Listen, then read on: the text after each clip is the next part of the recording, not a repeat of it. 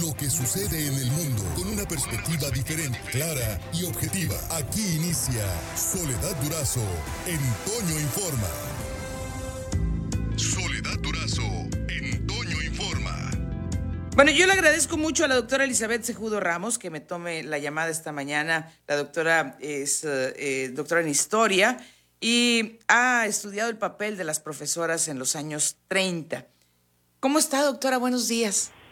Buenos días, Soledad. Con mucho gusto de saludarte y también a tu auditorio, por supuesto. Muchas gracias. Las mujeres, las profesoras en el proyecto revolucionario, eh, lo, ha estudiado Elizabeth Sejudo y particularmente Catalina Acosta de Bernal.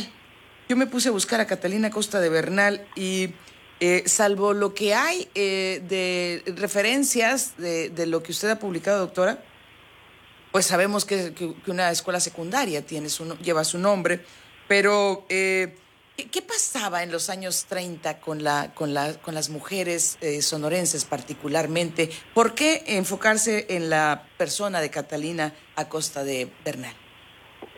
Bueno, eh, yo llegué a Catalina Acosta de Bernal haciendo un trabajo, mi trabajo de tesis de maestría, en el cual me puse a buscar qué es lo que decían las mujeres periodistas en Sonora durante la década de los 30. Eh, estuve como tratando de reconstruir el discurso femenino durante el cardenismo, ¿no? Y algunas de las mujeres que aparecían repetidamente, pues eran por supuesto Enriqueta de Parodi, que era ya un personaje importante para el momento, eh, y varias profesoras, ¿no? Entre ellas la maestra Catalina Costa de Bernal. Eh, tiene sentido que estuvieran como muchas profesoras construyendo el discurso y formando parte del proyecto revolucionario, porque bueno, digamos que era eh, desde el porfiriato por lo menos una profesión que eh, era feminizada, digamos, ¿no? El magisterio tenía muchas mujeres que estaban trabajando en el campo, entonces bueno, eh, era visto como una profesión no castigada para las mujeres porque se entendía que era como una especie de extensión de esa maternidad eh, que se entendía natural para las mujeres entonces. Y bueno, este eh, las mujeres eh, las mujeres profesoras participaron de manera muy activa dentro de las diferentes políticas del proyecto revolucionario y eso se expresa en la prensa de una forma importante, ¿no? Entonces, Catalina Costa de Bernal justamente fue una de esas mujeres que formaron parte de la opinión pública de la época y que tuvieron una presencia súper importante, no solamente en la prensa, sino eh, haciendo diversas actividades, ¿no? Por ejemplo, Catalina Costa de Bernal estuvo eh, dirigiendo el equipo que empezó a crear secundarias en el Estado, ¿no? Y trabajó activamente toda la década de los 30, 40, eh, y se fundaron más o menos unas 50 secundarias por todo el Estado. Entiendo que eh, es por ello que una secundaria en Guatabampo, si mal no recuerdo, lleva. Sí, Guatabampo. Entonces, digamos, eh, eh, ahora sí que, la, que la, incursión, la participación de, la mujer en la vida pública, por llamarlo de alguna manera, saliendo de casa, pues, por allá en los años 30, tiene sus antecedentes o tuvo en el magisterio, eh, ahora sí que, el puente para, para, para hacer eso, para incursionar en, en la actividad fuera de casa, doctora. Sí, totalmente. Como te comentaba, era una profesión que se veía como femenina, digamos, entonces es muy común encontrar en la década de los 20 incluso a profesoras eh, participando en todas las movilizaciones importantes que hubo en el país, ¿no? Eran el magisterio eh, promovido por las mujeres un brazo importantísimo para que funcionaran muchas políticas como la de higiene, la campaña anti-alcohol, la campaña antirreligiosa incluso, ¿no?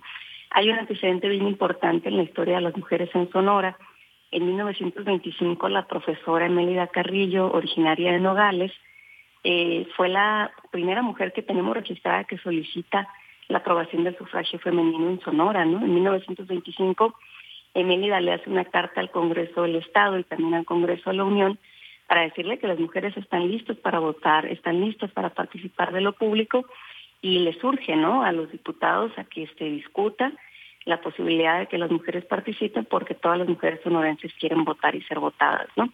El ejemplo de Melida es uno que digamos eh, se antoja particular para la época, pero eh, bueno, sin embargo da cuenta de eh, el interés de las mujeres de participación en el ámbito público y la cantidad de personas que estaban participando, ¿no? Que estaban eh, formando parte ya de la opinión pública en ese momento.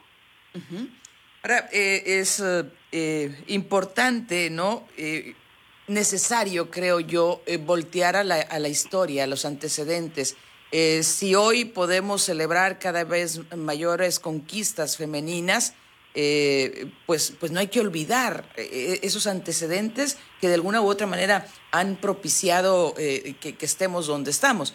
Y por eso me, parece este, ahora sí que, que justo, recomendable, no, no dejar de, de, mirar a la historia. Y seguramente Elizabeth Sejudo, como, como experta en esto, tendrá también su opinión. Sí, por supuesto. hay yo siempre lo digo, ¿no? Eh, tengo algunos años estudiando eh, la historia de las mujeres en Sonora y, comento que lo que puedo decir es que los logros, eh, los derechos que se nos han sido reconocidas a las mujeres no son gratuitos, ¿no? Han sido producto de una lucha, han sido producto de un proceso de organización importantísimo que data desde mediados del siglo XIX.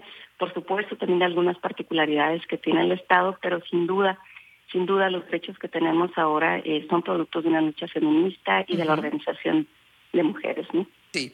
Doctora, ¿dónde podemos eh, eh, consultar los, lo, que ha este, publicado al respecto? Me parece muy importante.